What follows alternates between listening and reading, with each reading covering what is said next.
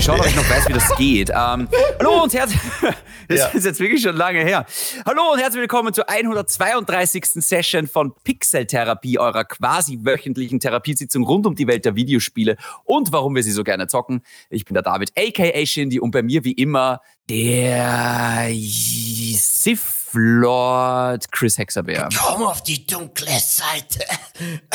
Hi, David. Jetzt, äh, hi, jetzt hatte ich so viele Möglichkeiten, dir irgendwelche Kosenamen zu geben. Jetzt wusste ich gar nicht, welchen ich zuerst nehmen soll, aber ich habe mich mal für Steve Lord entschieden. Ich war gewappnet auf Star Wars oder Horizon. Ähm, meine mhm. Eloy packe ich mhm. dann das nächste Mal aus.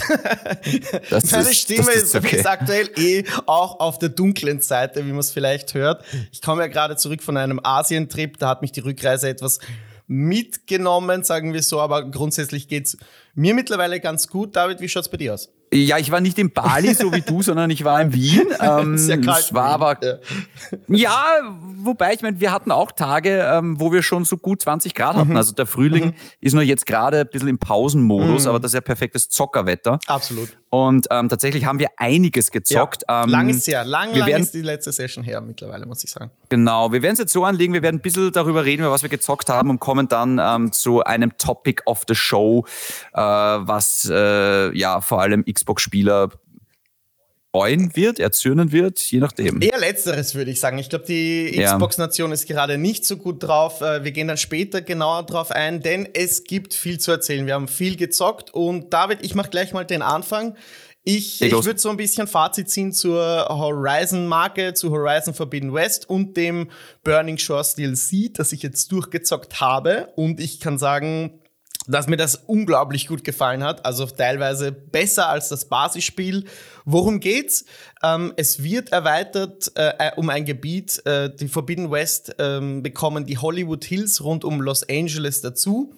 Und mit dabei ist ein cooler oder eine wertvolle Companion, eine Frau namens äh, Senja, glaube ich, die dich da während der Story begleitet. Das Ganze dauert zwischen fünf und zehn Stunden. Die Story ist ein bisschen persönlicher. Das tropische Setting, das karibische, die, die karibischen, karibischen Klänge, diese Erkundungen mit dem Boot, die lassen mich leicht äh, an wohlige Erinnerungen an Assassin's Creed Black Flag denken oder darin schwelgen. Und deswegen war dieses Gesamtpaket fast besser als das gesamte Basisspiel, wo mich einfach nach der Zeit so ein bisschen die Story verlassen hat, so ein bisschen das, ähm, ich will nicht zu viel spoilern, aber die Elemente, die, die futuristischen Elemente, die da hinzukommen, mit denen war ich nicht gleich äh, auf einer Augenhöhe, würde ich sagen. Jetzt im DLC wird das äh, mehr unterstützt. Da gibt's eine bestimmte äh, eine bestimmte Waffe, die, die finde ich so geil, wo, wo Aloy endlich mal ähm, so diese futuristische ähm, Sci-Fi-Technologie wirklich nutzen kann, um, um gegen Horden von Gegnern anzutreten. Das ist, äh, das nennt sich, wie heißt das, Spectre, Spectre Caster oder so.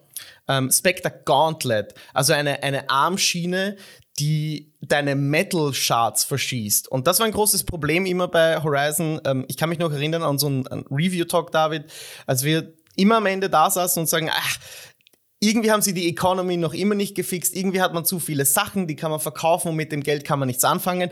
Jetzt kann man sein mhm. Geld quasi als Homing Projectiles verschießen und das sieht so geil aus. Das macht so Bock, mit dieser Waffe auf vor allem fliegende oder Horden an Maschinen einfach loszudröhnen, weil man dadurch leicht die Überhand hat. Also das Spiel bekommt einen ganz neuen Flow auch mit, mit dieser mit dieser Waffe. Es gibt auch neue Skills. Es gibt auch in der Umgebungen, also in der Umgebung so Geysire, die dich in einer Arena plötzlich in die Höhe schießen. Das gibt der Aloy eine ganz neue Form von Agilität, weil man nicht ständig irgendwie auf ein Reittier muss oder auf sein Flugtier muss, ähm, dabei vielleicht noch irgendwie dumm mit einem Gegner kollidiert, dann kann die Aloy nicht aufstehen. Wir kennen alle diese Probleme. Jetzt hat sie irgendwie mehr nicht mehr, mehr Speed, aber du fühlst dich einfach erhabener, vielleicht ein bisschen, vielleicht einfach durch die Waffen, durch die Skills und durch diese Geysire, die dich da in die, in die Luft befördern. Nicht immer, aber besonders in den Momenten ist ist das Gameplay auf einem Niveau, wo ich es schon beim ersten Teil gern gehabt hätte, wo wir uns äh, immer gesagt haben, es ist zu grounded. Und jetzt äh, muss ich sagen, mit diesem DLC, mit diesen Erweiterungen, vor allem dieser Waffe, da, die wirklich so sehr Bock macht, dass ich echt denke, ich, spiel's, ich würde es mit der Waffe sogar vielleicht nochmal ganz durchspielen, nur damit man den, den Hauptstory-Part-Teil auch, auch noch mitnehmen kann.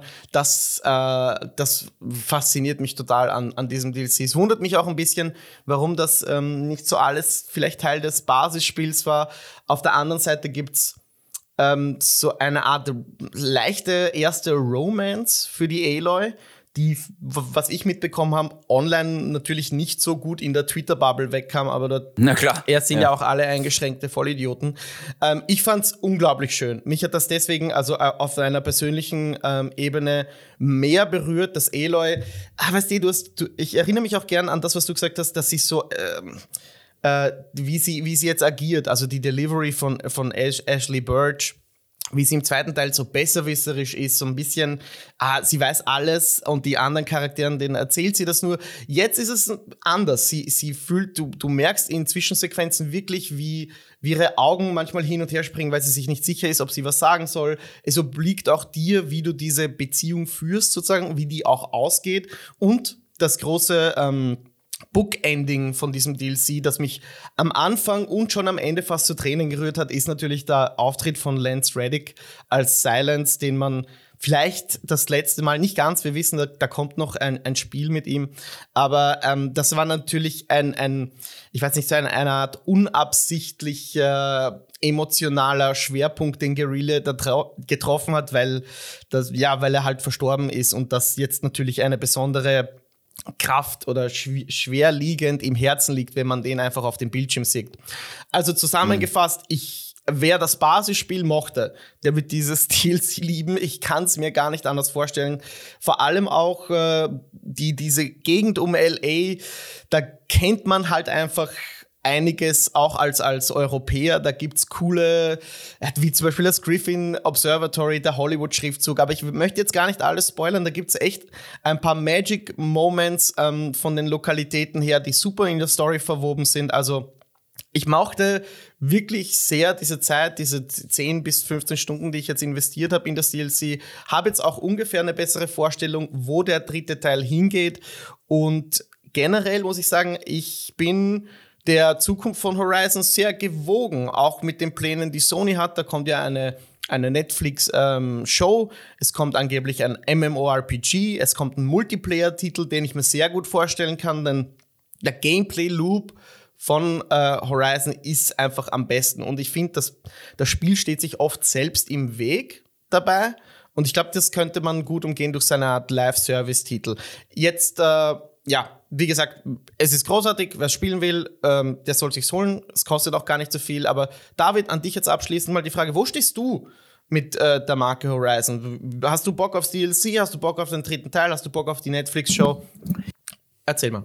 Ähm, ich ich, ich wollte es eigentlich auch spielen. Ich hatte jetzt nur gerade keine Zeit. Ähm, ich ich, ich finde auch, was, was ich da gesehen habe, das sieht sehr, sehr cool mhm. aus. Ähm, mein großes Problem an Horizon ist halt nach mhm. wie vor, dass ich mit den Charakteren, mit der Welt so fast gar nicht connecten kann. Ja, ja. also ich, ich, ich, ich finde, Ashley ist kein furchtbarer Charakter, mhm. aber wenn ich sie jetzt vergleiche mit einer Ellie oder einem Joel oder einem Kratos oder einem Atreus, ist sie halt, also da kann die halt gar nicht mit. Ja, ich fand sogar Ghost of Tsushima hatte deutlich, äh, hm. äh, wie ist der Hauptcharakter nochmal in Ghost of Tsushima? Jin Sakai. Jin? Jin. Jin Sakai. Ja, ähm, also fand ich auch deutlich besser. Ich, ich, ich mag auch Ashley Birch. Ähm, dieses, ich, weiß, ich, ich, ich habe mir ja extra noch einmal ähm, Forbidden West runtergeladen, weil ich dachte, ey, bevor ich mit dem DLC anfange, ich hätte eigentlich in Forbidden West noch so viel zu tun. Ja.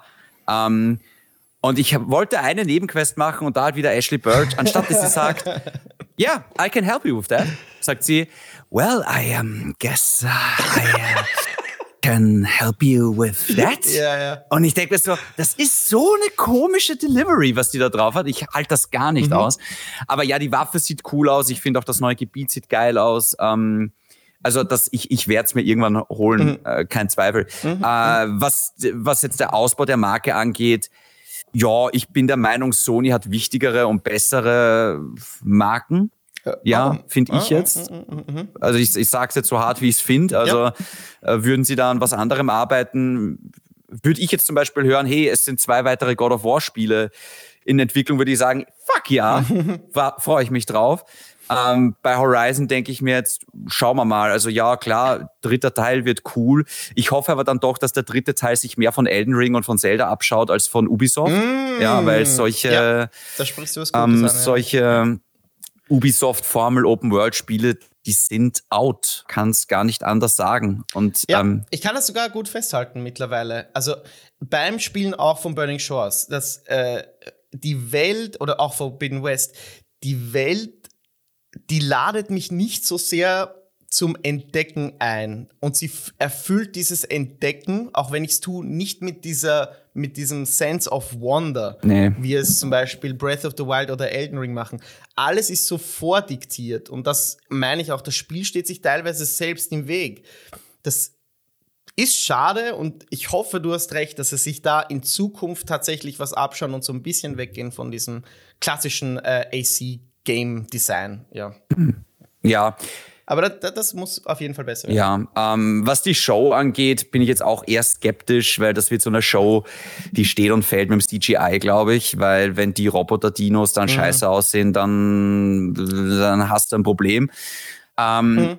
Ansonsten, du, wie gesagt, ich, ich ich, es ist jetzt nicht die Marke, wo ich mich irrsinnig drauf freue und ob ich jetzt Horizon 3 in zwei oder in fünf Jahren bekomme, ist mir eigentlich auch relativ egal, leider.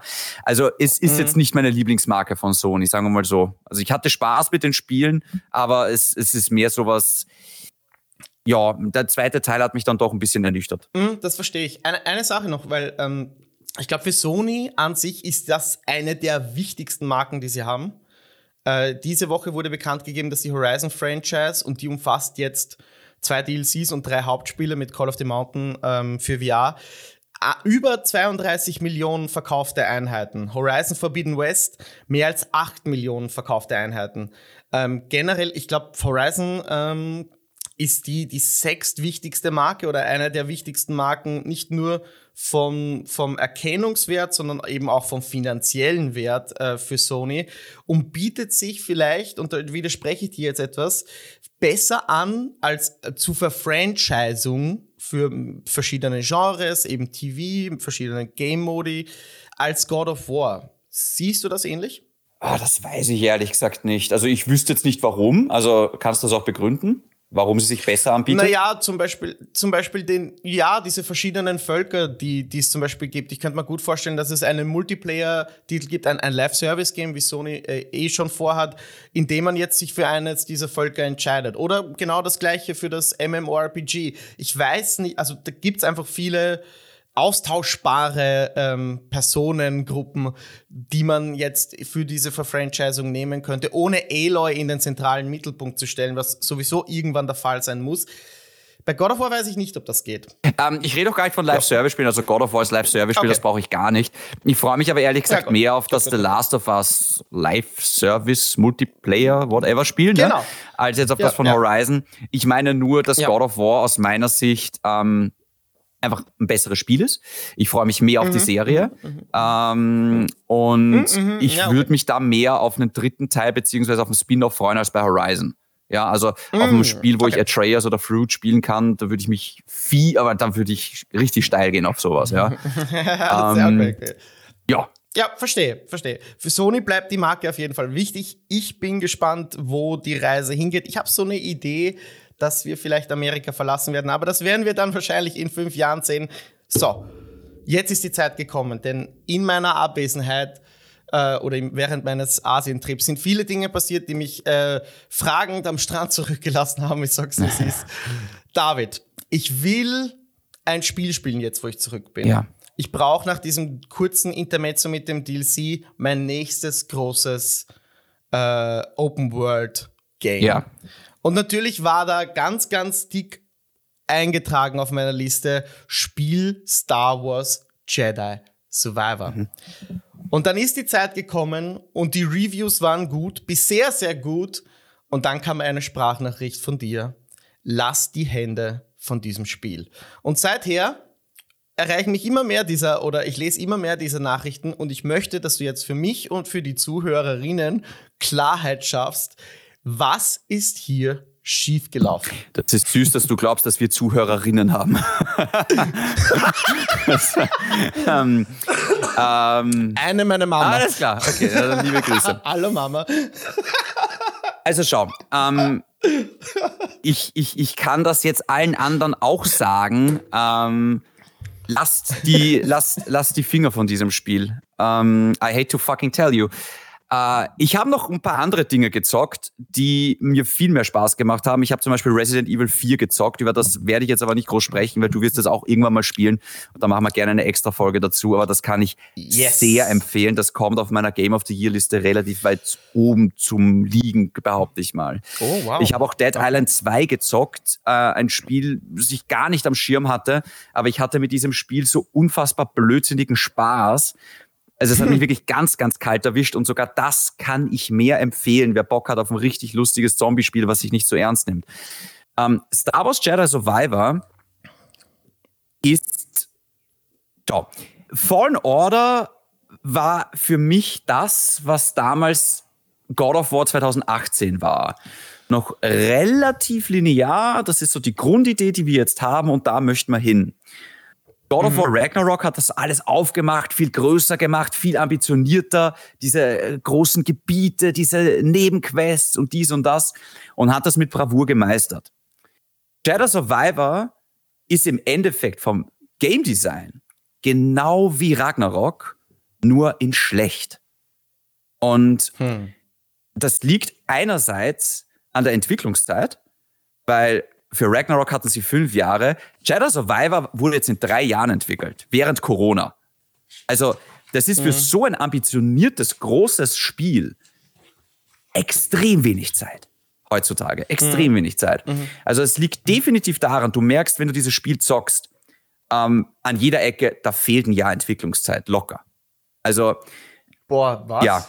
Also, ich habe wirklich das Ge okay. Gefühl, ich spiele hier eine eine Alpha oder eine Beta in, in ich übertreibe, eine Alpha vielleicht nicht, aber so ein Early Access Spiel, vielleicht so, ja. Irgendwie so, gebt uns Feedback, wir wollen das Ding in einem Jahr rausbringen, das haben wir bis jetzt. So fühlt sich dieses Spiel mhm. gerade an. Ich zock's übrigens auf der PS5, nur dass ich, dass sich alle auskennen. Ja, der PC-Port soll ja eine komplette Katastrophe Grauenhaft. sein. Dem, was ich Grauenhaft, ja. Aber auch die Konsolenversion ist schlecht, ja. Also, das hat mich auch so ein bisschen geärgert in dieser Debatte, dass sich alle äh, alle haben gewarnt von der PC-Version und Electronic Arts musste sich sogar auf Twitter entschuldigen für die PC-Version. Und ich sitze so daneben und denke mal, oh, was ist mit der Konsolenversion? Glaubt ihr echt, dass ja. die gut läuft? Mhm. Ähm, reden wir mal über die technische Seite, weil das ist natürlich die größte ja. Baustelle. Ähm, das Ding läuft schlecht. Das ist schlecht optimiert. Ähm, ja. Es gibt zwei Modi, es gibt den Performance-Modus und es gibt den, den Quality-Modus, sage ich jetzt mal. Ähm, ist eh Standard mittlerweile. Der Quality-Modus rennt mit 30 FPS oder sollte laufen und einer Auflösung von 1404 na 1440p. Ähm, für ja. die Details, es gibt ein sehr gutes Video von Digital Foundry auf YouTube, ja. Mhm. Äh, da habe ich das jetzt auch her, diese technischen Daten. Der 30 FPS-Modus wird so gut wie nie erreicht. Das sind mehr so 25 FPS, manchmal ein bisschen drunter. Ähm, das ist bei Star Wars sta äh, stark davon abhängig, auf welchem Planeten du gerade unterwegs bist ähm, und in welchem Gebiet du gerade unterwegs bist. Der Performance-Modus rennt nicht mit 60, sondern sagen wir mal so, das sind so um die 50 FPS. Ähm, und wenn die flüssig dargestellt werden würden, wäre das ja okay. Das Problem ist, kommt auch bei diesen 50 FPS immer wieder zu diesen Mini-Rucklern. Das heißt, mhm. du hast einfach kein flüssiges Spielerlebnis und die Auflösung droppt teilweise unter 800p. Was? Ja, also nochmal, das ist jetzt das alles von Digital Foundry. Ähm, abhängig, wo du gerade bist, aber in diesen großen Landschaften hast du teilweise einen Texturbrei und Matsch, den ich das letzte Mal auf der PS3 gesehen habe, bevor ich einen Full HD Fernseher hatte. Also es ist es ist ganz, ganz grauenhaft. Es, wow. ist, es ist wirklich eine erbärmliche Qualität, die dieses Spiel hat. Ähm, wow. Es, es, ähm, und weißt du, ich rede jetzt gar nicht vom Problem mit HDR und dass da Texturen flackern und spät mhm. nachladen und äh, Bugs und dass du da hängen bleibst. Und äh, das mit den Abstürzen, das haben sie jetzt mittlerweile so ein bisschen in den Griff. Also da hatte ich keine Probleme. Mhm. Ähm, aber womit ich Probleme hatte, ist zum Beispiel, dass du unter also schlecht ausgeführte Animationen, dass äh, der Charakter ständig irgendwie in, in Umgebungen und Felsen reinglitscht, beim Klettern zum Beispiel. Ähm, diese Finishing Moves in den Kämpfen, die glitschen herum bis zum geht nicht mehr. Also äh, äh teilweise war ich da auf den Gegnern, um die Gegner, unter den Gegnern, aber diese Kill-Animationen sind ganz oft einfach total schlampig. Es reißt dich regelmäßig raus. Ich sehe unter den Texturen bei Felsen ähm, oder bei den Umgebungen, sehe ich dieses, ich weiß gar nicht, wie man das sagt, Texturgitter manchmal mhm. so durch, weißt du? Also ja. ich sehe diese ja. grobe Fläche, aber ich sehe noch diese weiße Umrandung ähm, durch mehr ja. oder weniger. Also ich sehe dieses Netz und ja, ähm, das Grid. Ja, ja, ja. Ich weiß nicht, wie man dazu sagt, aber du, ich glaube, jeder weiß, was ich meine jetzt. Ähm, ja. Also es ist in einem technischen ganz, ganz schlimmen Zustand und ich habe das Spiel jetzt nach zehn Stunden abgebrochen, ähm, weil ich einfach merke, ich habe keinen Spaß. Krass. Und, und das ähm, sagst du als Star Wars-Fan. Als das, riesen äh, Star Wars-Fan. Der Star Wars-Schwerter im Wert von tausenden Euros äh, bei sich zu Hause hat. ja. Ähm, ja, und das, ich, ich habe mich, äh, Jedi Fallen Order war damals schon nicht in einem guten Zustand, ja. Also du hast das immer zu, ja. zu Recht bekrittelt. Ja. Mir hat das trotzdem damals wahnsinnig viel Spaß gemacht. Ähm, und ich habe dieses Spiel geliebt und Jedi Survivor. Weißt du aber, was das Schlimme ist, Chris? Selbst hm. wenn diese ganzen technischen Probleme mal weg sind, vielleicht sind sie in sechs Monaten ja weg. Ich glaube es ehrlich gesagt nicht. Ich glaube, sie werden die gröbsten Sachen fixen aber ich glaube nicht, dass das irgendwann in einer vernünftigen Auflösung mit 60 FPS laufen wird. Ich, ich glaube es einfach mhm. nicht.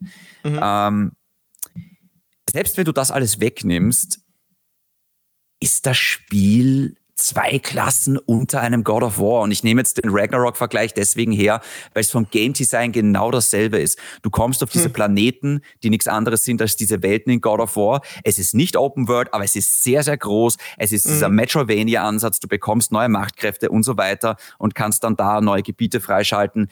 Du sammelst äh, Fähigkeiten. Also es ist genau wie Ragnarok. Es ist vom mhm. Design wirklich eins zu eins übernommen. Ähm, aber es ist in jeder Hinsicht schlechter. Also das Kampfsystem, du hast jetzt fünf verschiedene äh, Stances. Man, Stances, genau so Haltungen. Das Haltungen, hat mich so ein bisschen an Ghost of Tsushima erinnert. Ja. Ähm, bei Ghost of Tsushima kannst du aber immer darum, also kannst immer herumwechseln. In Jedi Survivor kannst du immer nur zwei mitnehmen. Du kannst dich ah. auch von den ah. Skillpunkten oh. her, hast du gar nicht genug, um alle aufzubessern. Das heißt, du musst dich in Wahrheit für zwei entscheiden.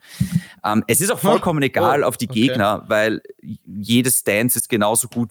Also klar, eine ist ein bisschen schneller, eine ist ein bisschen, macht ein bisschen mehr Schaden, aber ich kann mit jeder Stance gegen jeden Gegner ankommen, wenn ich es mhm. richtig spiele. Mhm.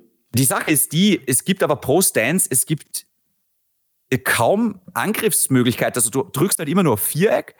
Klar kannst du mal Viereck gedrückt halten, aber das war's dann auch schon. Also es gibt jetzt nicht großartige Kombos, die du da aneinander rein kannst, auch wie bei God of War, wo du flüssig zwischen diesen Waffen herumwechseln kannst. Mhm. Ähm, auch da, also ich finde das Kampfsystem auch eigentlich sehr rudimentär und nicht zu Ende gedacht.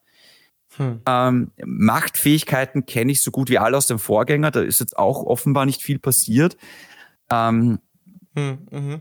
Also es, ich, ich muss auch sagen, Kyle Kestis ist für mich, für mich auch so ein Generic-Charakter, den mochte ich auch im ersten Teil nicht. Das ist für mich so ein 0815-Charakter. ähm, ich finde es auch ganz komisch bei den Zwischensequenzen.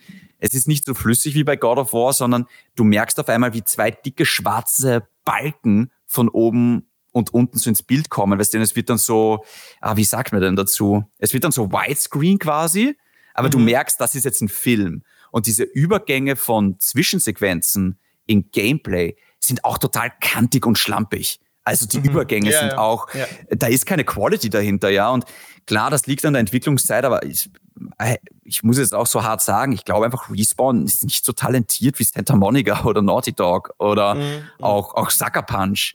Ja, ähm, das, da merkst du einfach, dass da vielleicht auch ein Team dahinter ist, die das jetzt noch nicht so gemeistert haben. Und ich finde das irrsinnig schade, weil ich habe jetzt 80 Euro für dieses Spiel bezahlt. Ich bin eh selber schuld, muss man auch dazu sagen. Ich meine, selber schuld. IGN hat dem Ding 9 von 10 Punkten gegeben. Kinda Funny, ja. Greg Miller hat dem Ding 5 von 5 gegeben. Und mal wieder zeigt sich, dass ein YouTuber namens Skill Up einer der wenigen ist, der wirklich vor diesen Spielen warnt, der fett auf dem Thumbnail oben stehen hat, I cannot recommend this game. Ja. Und das ist so. Und klar, da ist irgendwo ein ziemlich gutes Spiel dahinter. Und dazwischen habe ich mir schon gedacht, ah, ich würde das jetzt gern weiter zocken. Aber ich, ich, ich, ich muss mich permanent nur ärgern über diesen technischen Zustand von diesem Spiel.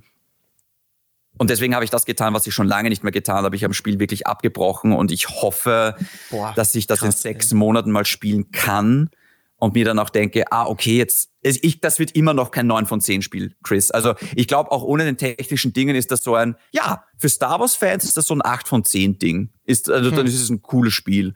Mhm. Aber das wird auf, also auf es sei denn natürlich, nach den zehn Stunden zieht's dramatisch an. Ja, und alles auf einmal, boah, und das ist ja cool. Mhm. Aber das weiß ich jetzt nicht, ja. Das kann ich jetzt nicht sagen. Ich kann für die ersten zehn Stunden reden und die waren sehr ernüchternd und die haben mir sehr, sehr wehgetan.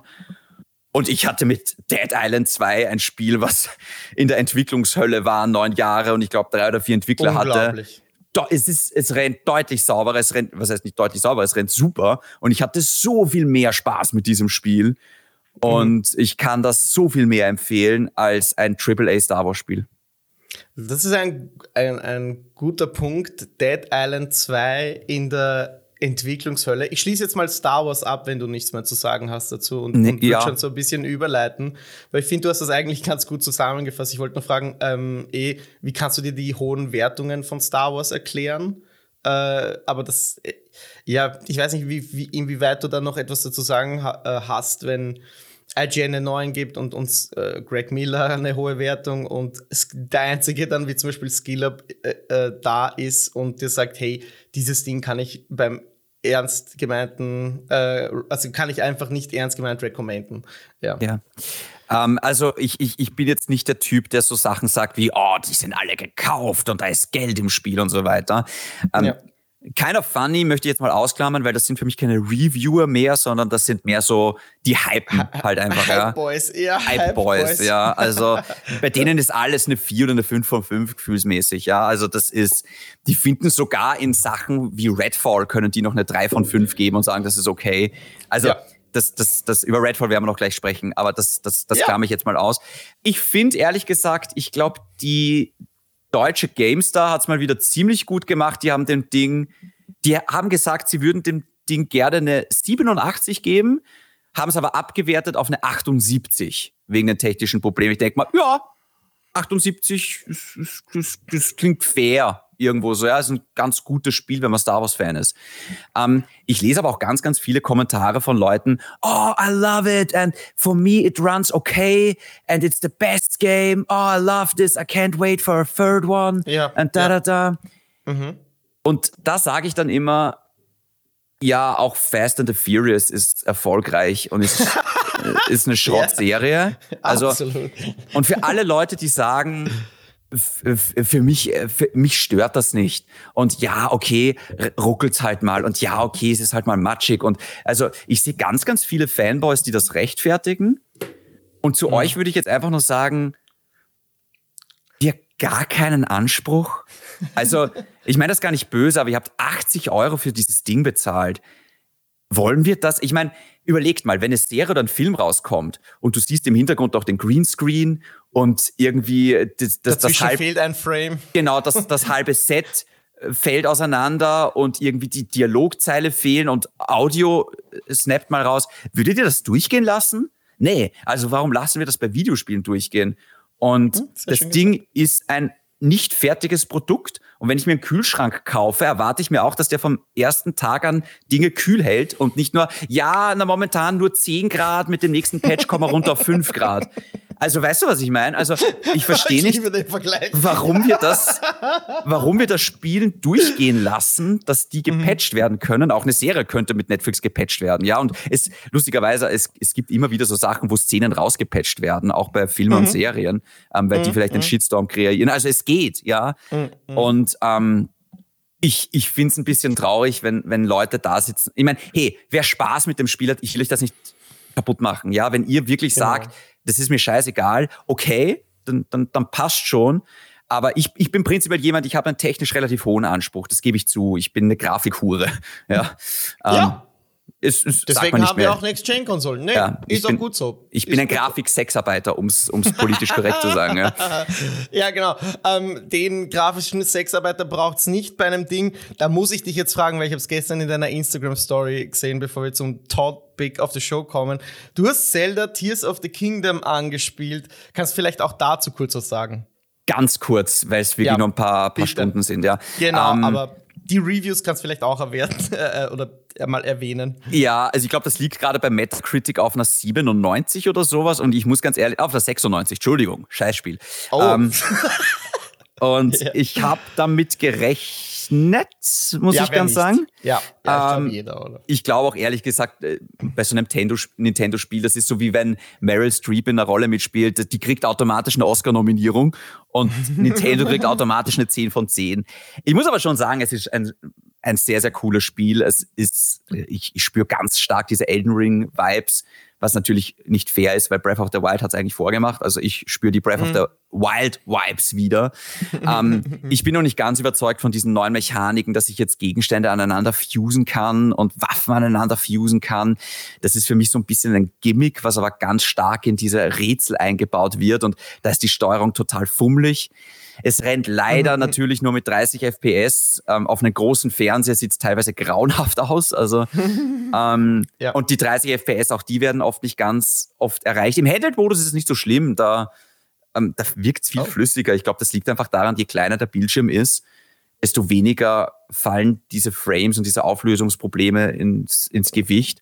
Mhm. Ähm, bei, schau, ich sehe es bei bei Zelda nicht ganz so krass wie bei Star Wars, weil Star Wars könnte und sollte besser laufen.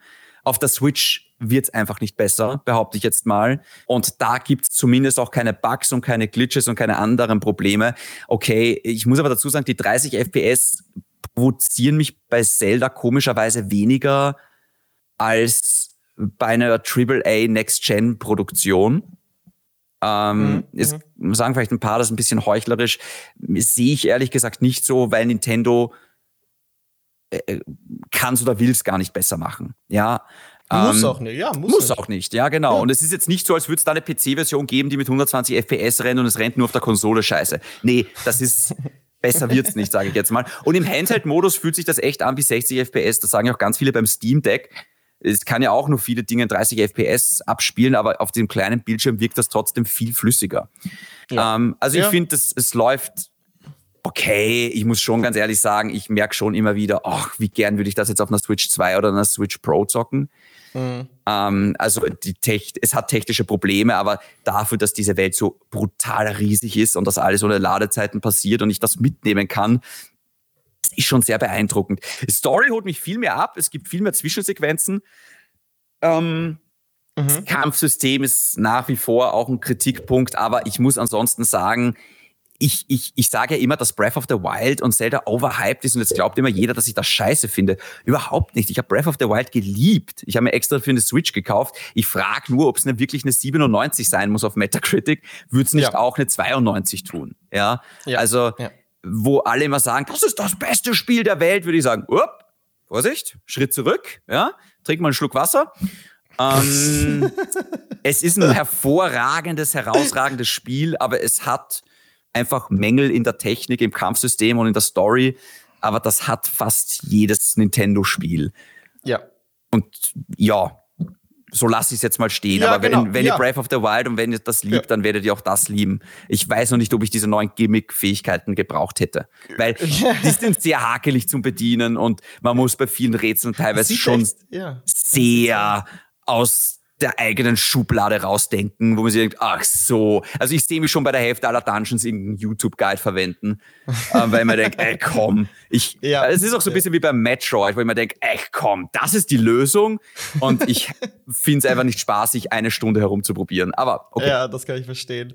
Ähm, was ich aber verstehen kann, ist, dass viele online jetzt sagen, das äh, Rennen um das Game of the Year ist entschieden.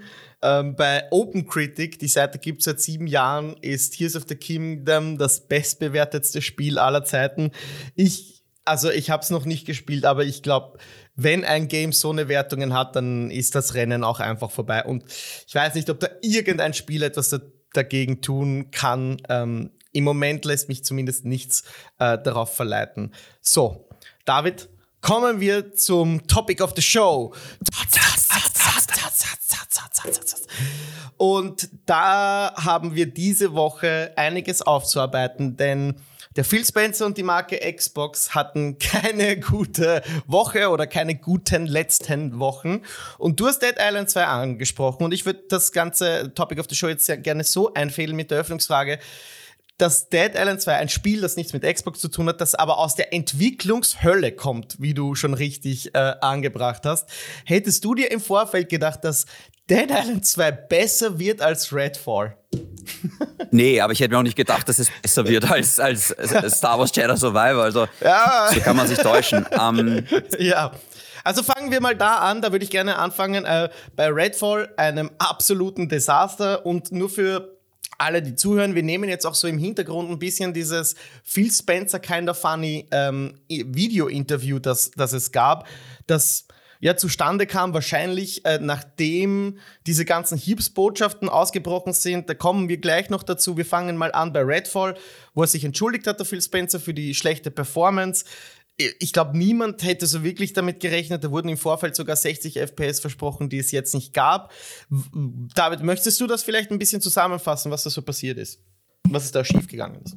Also alle, die's, äh, für alle, die gerade ein bisschen auf der Leitung stehen, Phil Spencer ist der Head, der CEO of Xbox. Danke. Also der ist genau. quasi für alles verantwortlich. Und der war bei Keiner ja. Funny, einem YouTube-Kanal, äh, zu Gast ähm, wo er sich einem Interview gestellt hat. Das war auch eigentlich ein ganz gutes Interview, muss ich, muss ich sagen. Das muss man ihm ja. auch zugute halten. Ich glaube, dieses Interview wurde, oder wie so oft, das, das weißt du ja auch, diese Interviews werden im Vorfeld schon lange vorher festgelegt und wenn dann solche Hiebsbotschaften Tage vorher an die Oberfläche geraten und der, der CEO von der Marke stellt sich da trotzdem hin und steht Rede und Antwort und das noch möglichst halbwegs Transparenz, muss man ihm schon zugute halten. Auf der anderen Seite muss man eben sagen, er klang sehr, er klang sehr ernüchtert. Er klang sehr, ja, fast, fast erniedrigt ein bisschen. Es ist ein Tiefpunkt von Phil Spencer auf jeden. Ich würde sagen, es ist ein Tiefpunkt für Xbox gerade. Also mal wieder. Ähm, ja. Also schau. Ja. Redfall ist ein schlechtes Spiel. Punkt. Ja, also Star Wars ja. Jedi Survivor sage ich, das ist irgendwo schon ein gutes Spiel, aber das technische Gewand ist so schlampig. Redfall ist ein schlechtes Spiel. Punkt. Also auch, also es ist so lustig, dieser, dieser Shitstorm unter Anführungszeichen wegen den 60 FPS. Dass das Ding in 30 FPS rennt, ist das geringste Problem. Ja, also das ist.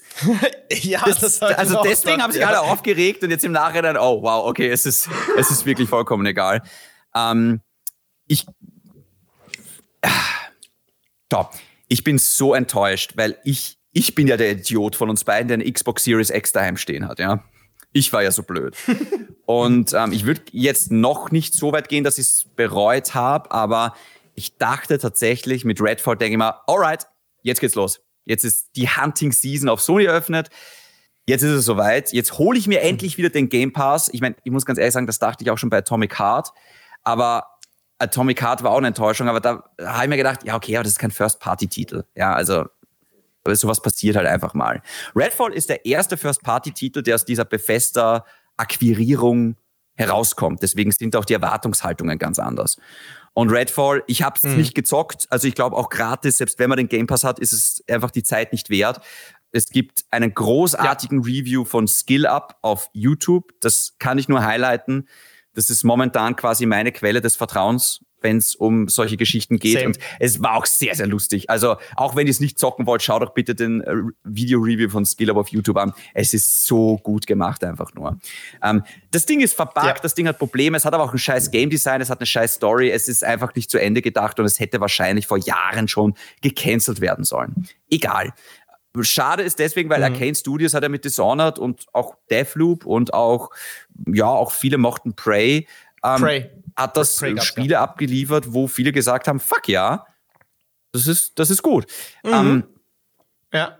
Ich muss dazu sagen, ich bin mittlerweile an dem Punkt mit Xbox, wo ich mir denke, okay, aber wann wann geht's denn jetzt los? Also, es wird immer wieder gesagt, so, ja, 2023, ja, und jetzt so, na, 2024 aber. Und äh, das, das höre ich schon seit drei Jahren, gefühlsmäßig.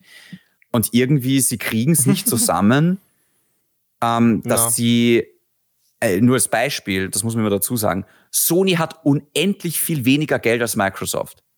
Ist eine viel, viel kleinere Firma, aber ist, also es ist wirklich wie, es ist so lustig, so Ford versus Ferrari im Sinne von, Ford hat so viel mehr Geld als Ferrari.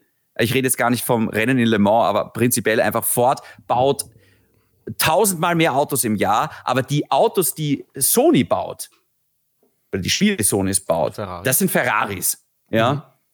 Das ja, das ist, das ist so Enzo Ferrari gegen Henry Ford II. so ein bisschen jetzt vielleicht gerade, ja, auf, auf, auf bös gesagt. Ich höre schon auf mit diesen Autoanspielungen, ja. Es ist, das ist okay, einen, einen das, bekommst du pro Das war schon wieder, ja.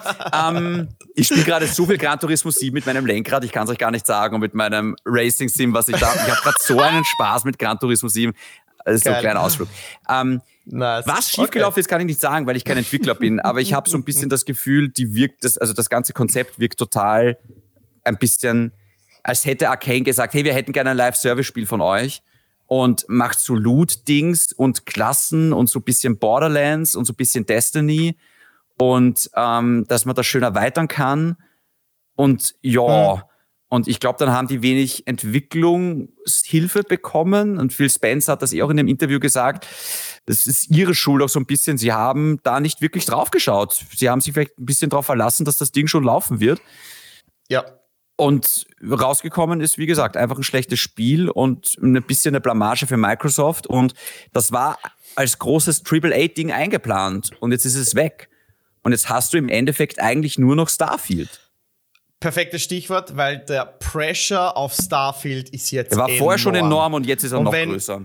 Er war vorher schon enorm, genau, weil jetzt ist es dieses eine, eine Ding, dieses, dieser eine Heilsbringer, der Xbox wieder auf eine gute Schiene bringen kann. Und für viele hängt das zusammen, glaube ich, jetzt mit einem einzigen Announcement. Wenn Starfield keine 60 FPS hat, dann sehen viele, glaube ich, schwarz beziehungsweise rot oder blau und verkaufen ihre Xbox oder ähm, äh, deabonnieren den, den Game Pass. Ähm, ich weiß nicht, was sie bei dem Showcase zeigen oder sagen werden. Ich befürchte oder ich, ich glaube einfach nicht an Starfield mehr. Ich, ich, kann, ich kann mich nicht mehr auch selbst dazu bringen, ähm, irgendwie Vorfreude für dieses Spiel zu empfinden. Dafür ist es nicht nur das Spiel, sondern die ganze Marke ähm, umgibt gerade so viel Negativität, dass ich selbst nicht mal gewillt war, aus, aus irgendwie einer, weiß ich nicht, spielerischen, journalistischen Neugierde, jetzt diesen Zehner zu investieren in den Game Pass, um sich selbst zu überzeugen, hey, ist Redfall wirklich so ein Bockmist? Das muss ich gar nicht. Da reichen Videos wie die von SkillUp, wie du schon richtig gesagt hast. Schaut euch wirklich die an, wenn ihr skeptisch seid. Es ist für mich erschreckend, wie Arcane so ein Spiel developen und auch noch die Frechheit hat, es zu ja. releasen, das so absolut. Die Frechheit, dafür nicht, 70 so, Euro so zu verlangen. Fehler, also, das ist das nächste Ding. Redfall ist das erste, äh, sieb, ich glaube 80 Euro sind sie bei uns, glaube ich, das erste Next-Gen bepreiste, sagen wir so, Spiel, dass man auch, wenn du es nicht im Game Pass kaufst oder im Game Pass spielst, auch à la carte, wie man so schön sagt, kaufen könntest. Und das ist einfach eine bodenlose Frechheit. Sorry, das kann ich nicht anders sagen und das, das, das darf so nicht ja. erscheinen. Und meine Frage wäre jetzt, ähm, und damit gehen wir auf den, den Phil Spencer-Part von diesem, von dieser, von dem Interview oder von diesem Topic of the Show. Wer ist denn schuld, wenn nicht er? Und die Folgefrage, wie viel Vertrauen hast du noch, David, in Phil Spencer? Und wie lange glaubst du, ist er noch tatsächlich Head of Xbox Gaming? Äh, äh, ganz ehrlich, ich, ich bin langsam am überlegen, wie lange Microsoft überhaupt noch eine Gaming-Sparte hat, weil ähm, Gutes Stichwort. Ja. Also ich, ja. schau, ich mag Phil Spencer, das ist ein lieber Typ und alle, oh ja, das ist einer von uns, das ist ein Zocker. Ja, aber äh, er macht keinen guten Job. Ja, also ich meine, er ist mir, Na, und er bekommt so viel Geld dafür, dass er den Kopf auch hinhält, wenn was schief geht. Also kein Mitleid mit solchen. ich will nicht sagen, er ist, er ist schon lieb und transparent und so und das ist gut. Man hört selten CEOs vor allem so ja. ehrlich sprechen. Aber Mitleid haben mit einem, der Millionen bekommt jährlich, damit er eigentlich diesen Kahn erfolgreich führt und am Ende hält er ständig den Kopf hin. Mm -mm. Kein Mitleid verdient. Und man sorry. muss jetzt auch mittlerweile sagen, ich glaube, weil am Anfang war es immer noch so dieses, ja, okay, aber Don Metric und Xbox One und das hat so viel Schaden angerichtet. Ja, Leute, aber wir sind da jetzt mittlerweile auch weit weg. Also äh, mittlerweile sollten wir aus dieser ja. Talfahrt draußen sein, sage ich jetzt einfach mal. Und Phil Spencer ist jetzt auch selber schon lange genug äh, CEO, Head of Xbox. Also, dass, dass jetzt immer noch dieser, dieser Don Metric-Geschichte unterzujubeln zu wollen, also das, das ist ein bisschen Realitätsverweigerung, finde ich. Ähm, ich hänge da, wenn du willst, gleich gerne. ein Zitat dran, weil, weil das passt gut mit dieser Don Metric, ähm, mit dieser Don Metric-Ära noch zusammen, der der Phil Spencer schon noch ein bisschen äh, Anschuldigungen zuwirft. Und ich habe es jetzt für den Podcast mal eingedeutscht, ein von zwei Quotes, äh, please bear with me.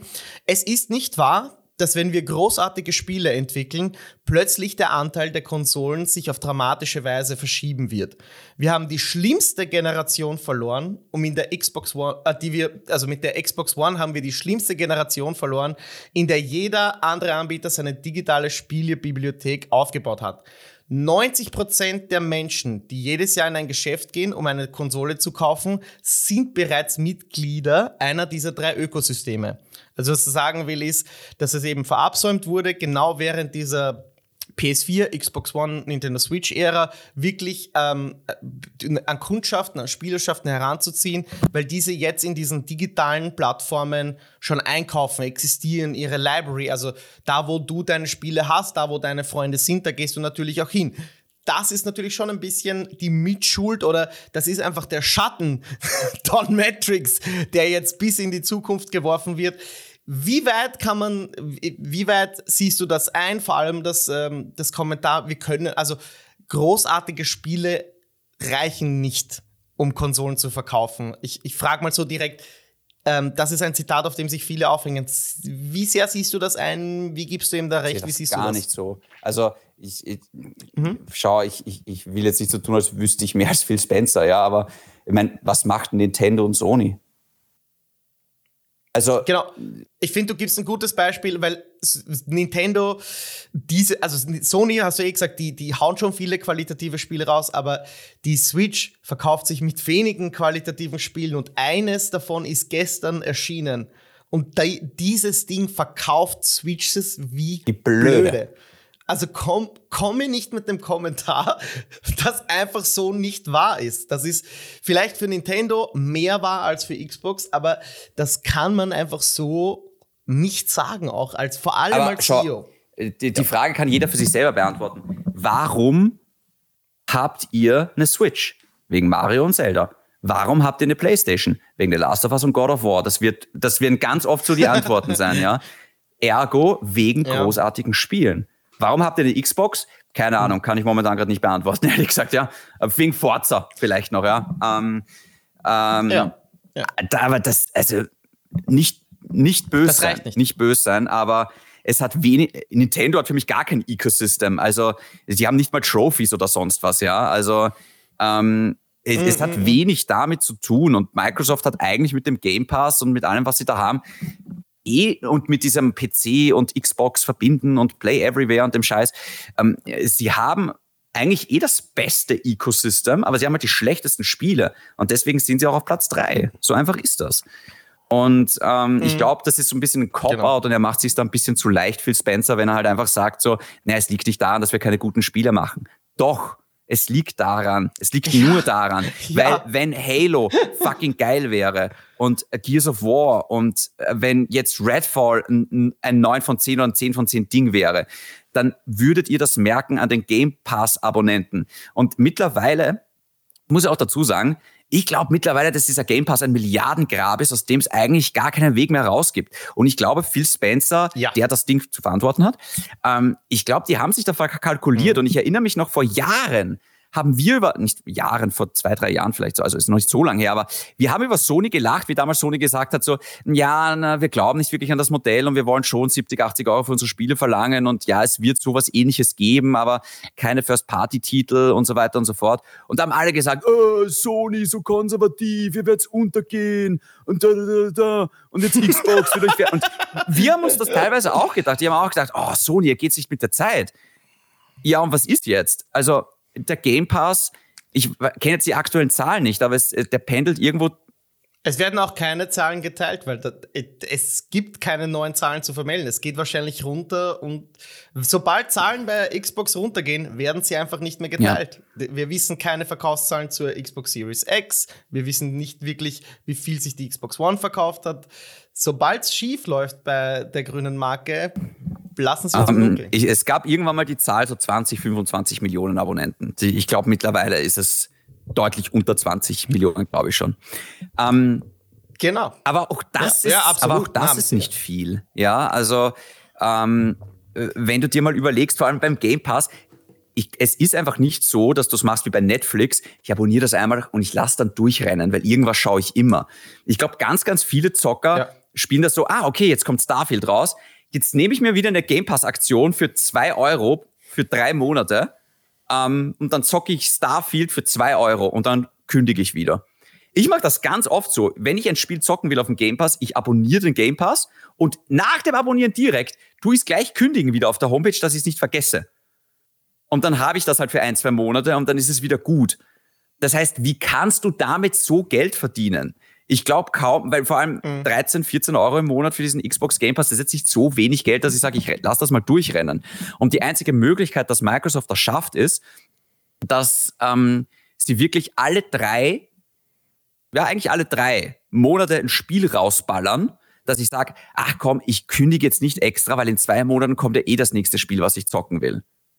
Und jetzt haben wir Mai und es ist kein einziges gutes Spiel bis jetzt draußen. 2022 kein ja. einziges Xbox-starkes Spiel. Ähm, Starfield ja. kommt vielleicht im Oktober, November und wird dann hoffentlich gut.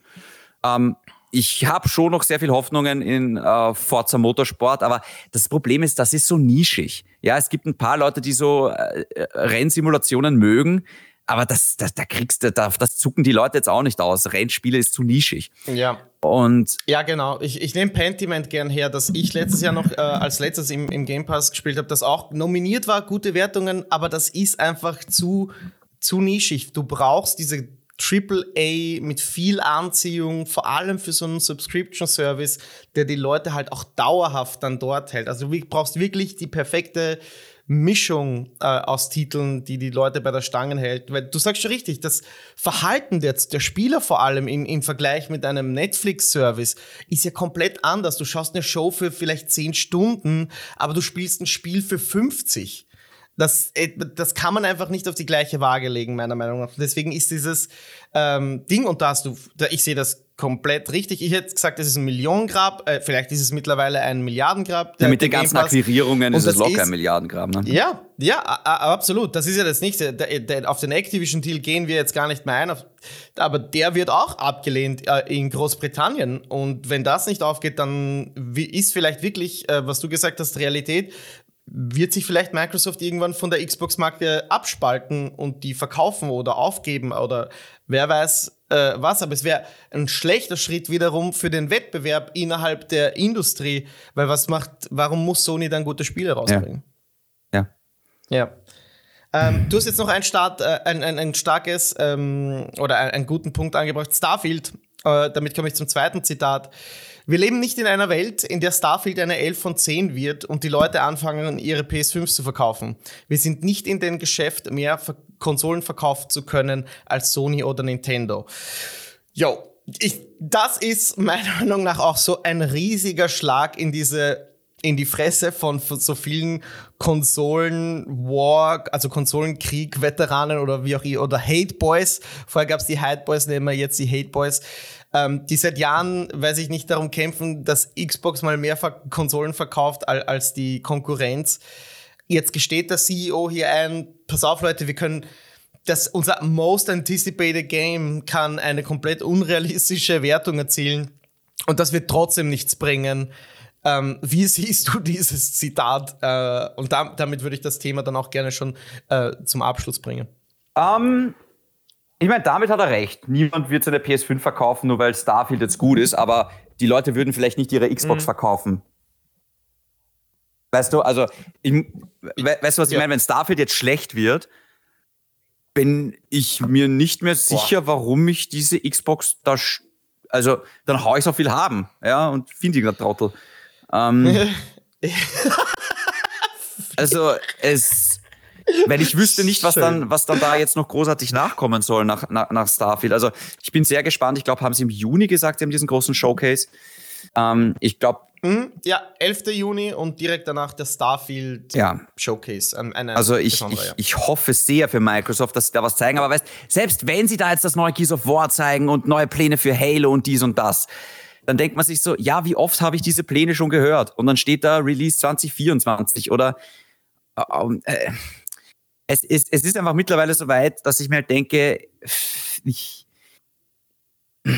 ich weiß nicht. Ich, ich habe auch in Starfield gerade sehr, sehr wenig Vertrauen. Ich glaube schon, dass das mit 60 FPS laufen wird, ähm, weil er auch gesagt hat in dem Interview, er hat es nochmal klar gemacht, nee, das Ding soll in 60 FPS laufen. Ähm, äh, aber wie gesagt, wir wissen von Redfall die FPS, das ist das geringste Problem. Und ich habe jetzt in Todd Howard ehrlich gesagt ein bisschen mehr Vertrauen noch als in Arcane. Aber mhm. das, also, ich weiß nicht, ich fand schon den ersten Showcase von Starfield, habe ich mir schon gedacht, oh, oh, oh, oh, oh. Das, ja, das Ding auch, ja. ist jetzt das Skyrim in Space, das sind wir ein bisschen weit davon entfernt von dem Vergleich.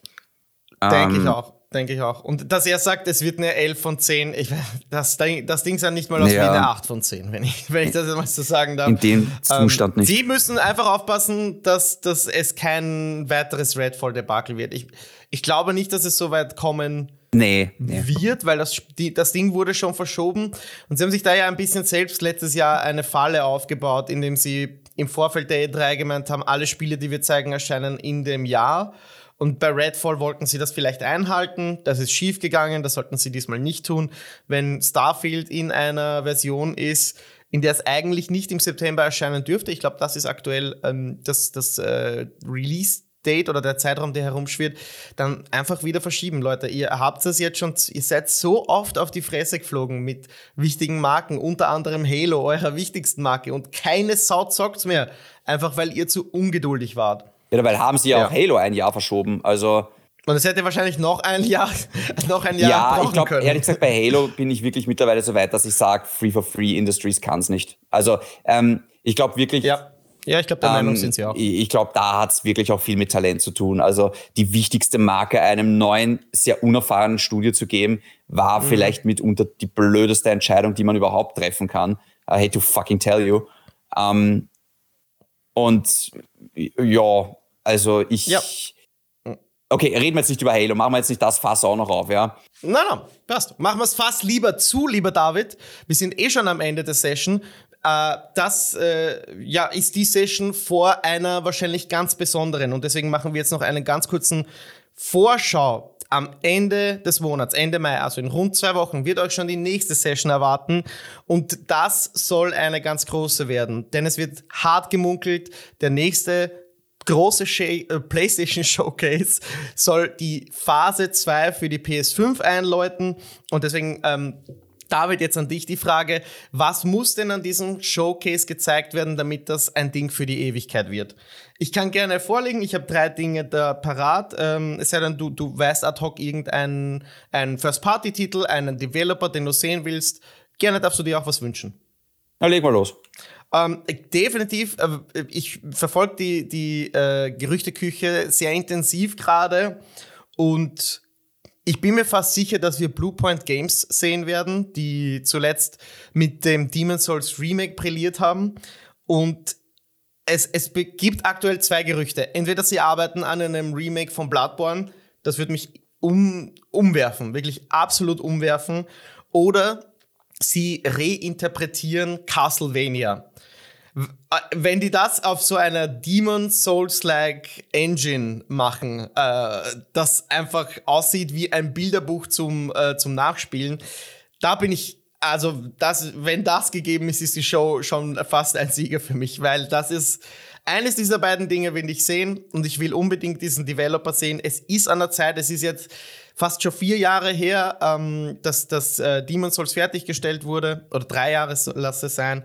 Und es ist an der Zeit, dass wir mehr sehen von diesen Developer. Also bei mir ganz, ganz weit oben ist Bluepoint Games mit äh, Castlevania oder Bloodborne. Mhm. Ähm, ich will endlich Spider-Man sehen. Ich, ich, das kann ich verstehen. Ich glaube, das ist auch fix gegeben. Da ist schon die, die Marketingmaschinerie losgegangen, oder? Vor allem jetzt auch mit ähm, hier, wie heißt der zweite Teil? Into the Spider-Verse? Across the Spider-Verse. Genau, ja. ja. Ich glaube, das ist so das Jahr äh, von, wieder für, für oder von Spider-Mans. Im Mai der Film, im September dann das Spiel. Äh, ich bin gespannt. Ich, ich, ich, wir, wissen, was, wir wissen ungefähr, was uns erwartet mit dem Spider-Man-Game. Ich bin nur wirklich sehr picht darauf zu sehen, wie weit, wie weit gehen wir jetzt über Manhattan hinaus. Haben wir zwei Spieler? Also ich kann so ein bisschen auch die Vorfreude schon spüren, ähm, was Spider-Man und Insomniac angeht. Chancen auf Wolverine, David? Äh, ist, ich weiß, ein Titel ist eigentlich noch nicht draußen, wahrscheinlich voller Fokus auf Spider-Man. Aber wir haben schon mal einen Teaser bekommen. Ja, ich glaube, die Chance ist da, dass wir ein bisschen mehr bekommen. Okay, so die Chance ist da für Wolverine. Ich, da hätte ich auch also richtig Bock drauf, mal so ja, ein 18er Titel. Ich glaube, es soll ein 18er Titel werden. Und so ein bisschen ja. brutaler, ein bisschen, ja, vielleicht emotionaler auch von, von Insomniac. Ja, da, da habe ich Bock drauf. Mein zweiter Titel, ähm, auch heftig, heftig gerade, wie die, die Gerüchteküche brodelt. Konami arbeitet angeblich an einem Remake zu Metal Gear und ich habe die Metal Gear, sorry, ich habe die Metal Gear Serie ja noch nie mitverfolgt. Ich würde so gerne einsteigen, aber ich könnte niemals zurückgehen zu den Titeln der 90er. Das wäre mir zu krass. Manche muss man sogar emulieren, habe ich mir sagen lassen, als ich das recherchiert habe.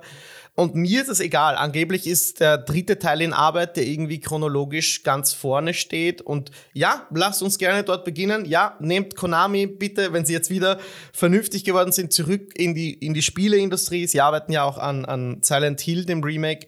Und wenn da etwas Gutes entsteht, wenn die wirklich die, die Serie reviven können, so dass äh, neue oder unerfahrene Spieler, die nichts damit zu tun haben, ein erstes Mal eintauchen können und das dann vielleicht über Jahre hinweg ähm, erleben können, das würde ich geil finden. Also deswegen auf zweiter Stelle äh, Konami mit Metal Gear. Ja. Alter, ich will endlich The Last of Us. Sehr schön. Das habe ich nicht es, absichtlich nicht reingenommen. Es ist jetzt. Äh, Darf ich dir was fragen? Darf ich das fragen? Ja, okay. ja na klar. Ähm, würdest du lieber Factions sehen oder, wir sind jetzt schon drei, drei Jahre nach dem zweiten Teil, hättest lieber einen Teaser zu The Last of Us Part 3? Nee, ich will jetzt einmal wissen, was Factions ist. okay, also, okay. Ja, ich, weiß, ähm, ich, ich, kann deine Ungeduld verstehen. Ich ich finde das jetzt mittlerweile schon, es, es, ist fast schon ein Running Gag irgendwie, ja. Jetzt, und ich glaube, die Chancen stehen jetzt endlich auch mal gut, dass das ja. passieren wird, ja. Ja, denke ähm, ich. Auch. Aber es ist jetzt Sony, es ist Zeit. Genau. Zeigt uns wenn, einmal, woran wenn ihr da jetzt wieder arbeitet, mit, einem, mit einem Screenshot oder Artwork vertröstet werden, dann passiert was. dann passiert das, sage ich euch. Okay. Ja, es kann nicht sein, dass ständig was liegen muss, dass wir mal was sehen von euch. ja, ja, genau. Gut. Abschließend meine Nummer drei. Ich weiß leider nicht, ich würde mir natürlich gern wünschen, ähm, dass Sucker Punch rauskommt mit einem Ghost of Tsushima 2. Ja. Was äh, meiner Meinung nach auch schon nach drei Jahren angeteasert werden könnte. Vielleicht heißt es ja gar nicht Ghost of Tsushima. Vielleicht verabschieden wir uns von Tsushima auf die Hauptinsel nach Tokio oder was weiß ich wohin. Aber ich denke auch, wir sehen das neue Spiel von Cory Barlog ähm, das neue Projekt von Sony Santa Monica. Und während ich das sage, stellt es mir schon ein bisschen die Haare auf. Zwischen den beiden Titeln, ich würde nicht in der Lage sein, gerade zu sagen, welches ich mir sehr, welches ich mir eher wünsche. Beim einen weiß ich, was kommt, und es war eines der besten Open-World-Spiele in meinem absoluten Lieblingssetting. Und das andere ist von einem wirklich fand einen der besten Game Director, Geschichtenerzähler in diesem Medium ähm, und der arbeitet seit Jahren, das wissen wir, still und heimlich an irgendeiner neuen IP, wo wahrscheinlich sehr viel Herzblut reingeht. Deswegen habe ich da richtig Bock, das mal zu sehen. Ja, das, das wären so meine äh, drei Dinge jetzt. Äh, Bluepoint, Konami und daneben Sucker Punch oder Santa Monica. Wenn diese drei Dinge auf dem Showcase sind, dann haben sie für mich schon gewonnen, muss ich sagen. Das ist eine gute Liste. Ich überlege gerade noch, ob, ich, ob, ob, mir da jetzt noch irgendwas einfällt dazu. Ähm ich meine, ich, ich kann dir, ich, ich würde äh, ich würd fast ein Uncharted Revival riechen. Ganz oh, ehrlich. wirklich? Ja, ja, rieche ich. Von wenn, wem? Wenn, ähm, die, die, heißen Visual Art Studios. Das ist äh, so ein Side-Team von. Also da, es kommt nicht von Naughty Dog. Naughty Dog ist beschäftigt mit The Last of Us. Wir bekommen ein Uncharted wenn, dann überhaupt von einem anderen Team. Oder wir sehen zum Beispiel vielleicht etwas von Sony Band, die zuletzt Days Gone äh, rausgebracht haben. Nicht jetzt unbedingt die große Fanfare dazu, aber das war auch schon 2019. Mittlerweile hat sich viel getan und äh, auch die wären ready, etwas Neues zu zeigen. Ja, ich bin auch prinzipiell der Meinung, ich, ich finde, mit Days Gone wird ein bisschen zu hart umgesprungen. Also ich hatte ehrlich gesagt ziemlich viel Spaß mit dem mm, Spiel. Mm. Ja, why, why not? Also das oder wir gehen in das Shooter-Genre und da ist, also das ist jetzt nicht unbedingt mein Lieblingsgenre. Ich denke auch, Shooter zeigen sich schlecht, vermarkten sich schlechter oder sind einfach, die sprechen mich jetzt nicht so an, aber sie hätten Destiny oder sie hätten ähm, Bungie eingekauft, die an einem Shooter arbeiten. Wir hätten Guerrilla Games, die Horizon machen, die angeblich auch an einem Shooter arbeiten. Und es gibt, ähm, glaube ich, Berichte auch so von Firewalk Studios oder wie die heißen, oder Deviation Games, Studios, die eingekauft wurden und allesamt angeblich an Shooter arbeiten, um eben die, die Activision, die Call of Duty-Krise zu bewältigen. äh, wenn, ich dir die so vier, äh, die, die, diese vier Entwickler jetzt mal an den Kopf werfe, wo, was, ja, was für eine Art von Shooter wünschst du dir denn dann? Weil wir haben ja keinen auf der PlayStation, keinen echten. Ähm, ja, ja, ich weiß gar nicht, ob ich mir überhaupt einen Shooter wünsche. Mhm. Also, muss ich jetzt ganz ehrlich sein. Ähm, mhm. Ich meine, die einzigen Shooter, die mich jetzt wirklich noch schrecken, ich meine, ich fand Doom sehr, sehr geil. Ich fände theoretisch Halo gut. Ähm, mhm, mhm, mhm. Aber ich muss ganz ehrlich sagen, so Killzone war immer so, ja. Ja, ja, ja, ja. Resistance ja. war auch so eh uh. geil irgendwie, aber es war jetzt auch nicht so der ganz große Wurf. Um, ähm, und mhm. ich muss ganz ehrlich sagen, in einer Welt mit Call of Duty und Fortnite ist es halt schwer. Ja, ja also. Ja, aber du musst und halt probieren. Destiny. Also, ja, also ja, Destiny funktioniert, aber mhm. ich weiß gar nicht, ob man das probieren muss. Also ich, ich, ich mhm. weiß, ich Sony hat so viel Erfolg mit diesen Open World ähm, Singleplayer Abenteuern. Ähm, ich weiß es nicht, ob ich, ob ich da jetzt was brauche. Ähm, ich frage mich, ich frage mich auf dem Weg, ob es eine neue Marke sein wird oder eine etablierte Marke, weil wir immer äh, weil alles heutzutage gefühlt irgendwie schon auf einer Marke basieren muss, auf irgendetwas basieren muss, das es schon gibt. Und wie du, du hast schon richtig gesagt, sie hätten Killzone, das ist so, äh, nie ganz, nie, hätte so der Halo Killer sein sollen, war es aber nie ganz. Resistance könnte ich mir sehr gut äh, vorstellen, dass das wieder ein Revival bekommt. Ich glaube, das ist eine Marke, die viele vergessen haben mittlerweile, die jetzt vielleicht als Live-Service-Game zurückkommen könnte. Oder aber auch SOCOM, die Marke, was komplett verschwunden ist. Es ist so eher futuristisches Military ähm, Squad. Äh, Gameplay im, im, im, tropischen Dschungel, sage ich mal. Das, äh, ich ich, ich glaube, so Extraction-Shooter wie wie jetzt zum Beispiel das bei SOCOM der Fall sein könnte, dass man irgendwo reingeht als Team, äh, irgendetwas, äh, irgendwelche Aufgaben erledigt, irgendwelche Gegner erledigt und dann schaut, dass man diese Missionsarea wieder verlässt.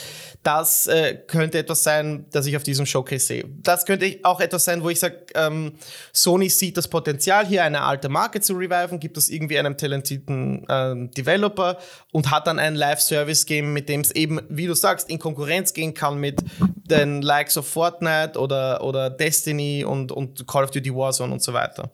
Ja. Ja, yeah, ich, ich. Du hast es schwer, das einzusehen. Ich, ich weiß nicht, ob das von Erfolg gekrönt ist. Also ich traue es ihnen zu. Ah, ja. Ich meine, die Frage ist, Chris, sehen wir jetzt dann bald einmal diese PlayStation Vita 2 oder was sie da angeblich in der Mache haben? Oh, also, oh mein Gott, ja, Hardware-Announcements für den Showcase habe ich jetzt gar nicht bedacht. Ja, ich gehe davon aus, dass wir das dort sehen. Weil da waren die Gerüchte ja ziemlich krass, was dieses Thema angeht, äh, sage ich jetzt mal. Also genau. wenn, dann dort, behaupte ich jetzt einmal. Und nachdem es jetzt eh schon halb geleakt ist, ähm, können sie können sie es auch eigentlich äh, durchziehen, sage ich jetzt einmal. Genau. Ähm, ja. Ich, ich, ich, ich weiß nicht genau, was ich davon halten soll, von der Hardware. Ich weiß auch nicht, was ich von so einer Shooter-Idee halten soll. Wie gesagt, ich finde, da, da sitzen da sitzen andere Entwickler so, so krass oben einfach. Ähm, neben Call of Duty, das ist, ach, ich, ich weiß nicht. Das, ich es ist ein bisschen Selbstmord, aber sie müssen es halt probieren. Als, äh, du, wie sagt man so schön, throw at the wall and see what sticks. Aber, ähm, aber warum müssen sie es probieren? Also, boah, ich glaube, als Marktführer, das ist der gleiche Grund, warum sie eine Handheld bringen, die, wo wir uns fragend anschauen und denken, für wen ist das?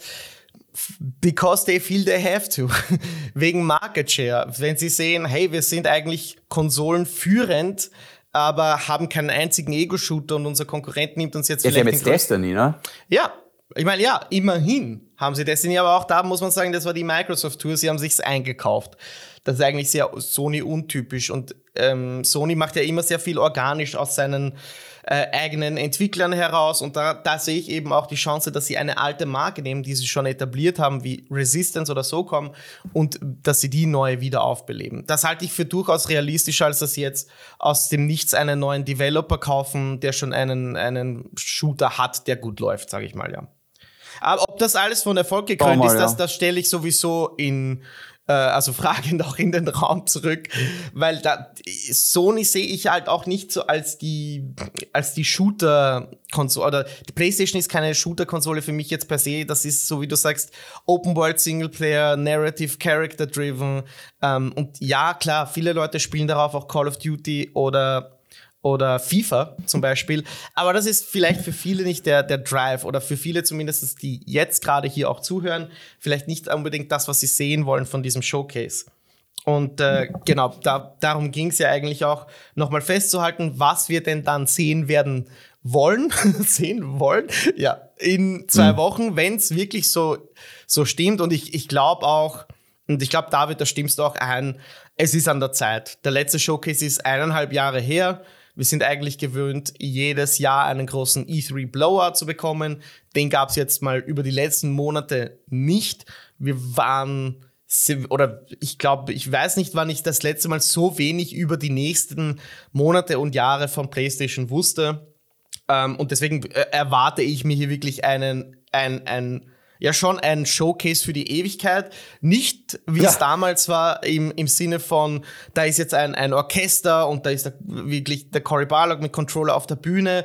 Sowas ist ein Ding der Vergangenheit. Wir leben in einer Post-Pandemic World, wo diese Showcases äh, zwar super paced, super gepaced sind, aber wenig Liebe äh, mit sich bringen, wenn ich das so sagen darf. Deswegen, meine Haltungen sind dahingehend natürlich schon in Check, aber was die Fülle und die Qualität der Titel angeht, ähm, auf die bin ich sehr gespannt, weil ich glaube, dass wir hier auch überrascht werden unter anderem. Also ich habe natürlich viele Gerüchte und so gelesen, gehört und so, aber ich glaube, dass Sony das sehr gut unter Verschluss hält. Ja.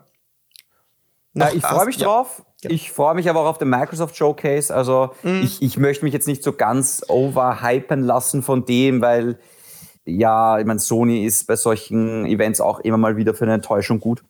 Ja. Aber ja, sch schauen wir einfach mal. Aber genau, ja. genau, schauen wir mal. Das bleibt das Motto dieser Session, dieses genau. Podcasts. Und äh, ja, schauen wir mal auf das Ende, denn das war es jetzt auch schon wieder äh, mit dieser 132. Session von Pixeltherapie. Äh, vielen Dank fürs Zuhören. Schön, dass wir wieder zurück sind. Wie gesagt, wir melden uns dann wieder in zwei Wochen. Ähm, vielleicht live sogar. Schauen wir mal, wann Sony diesen Stream startet und wann, wann der stattfindet. Ähm, und vielleicht kann ich bis dahin einen, einen kleinen Livestream aufstellen und äh, das Ganze mitkommentieren. Vielleicht ist der David dann noch da und wir schauen das gemeinsam. Wir werden es euch wissen lassen auf unserem Discord-Server. Da könnt ihr jeder, jederzeit draufhupfen und äh, mit uns ein bisschen interagieren. Und David, ich überlasse jetzt dir wie immer die Abschlussworte. Äh, ja, wenn ihr irgendwelche Fragen oder Anregungen habt, gerne via Instagram an david.aka.shindy oder an den Chris unter hexabär. Äh, wir, wann hören wir uns wieder, Chris? Das ist jetzt die In Frage. zwei Wochen. Wie gesagt, also Wochen. von jetzt okay. an gilt, äh, ist der Countdown quasi aktiviert. Wenn dieser Showcase in zwei Wochen ist, und ich, ich gehe davon aus, dass er irgendwann um Ende Mai, Anfang Juni stattfindet, weil kurz danach ist äh, Geoff Keighley's Summer Games Fest, wo dann wirklich viele Spiele gezeigt werden. Ähm, ich, ich, ja, jetzt ist die heiße Phase der, der, der Gaming-Vorschau, sagen wir so. Also wir hören uns bald. Okay, äh, spielt Dead Island 2 und nicht Star Wars und äh, bis zum nächsten Mal. Danke für die Session. Ciao.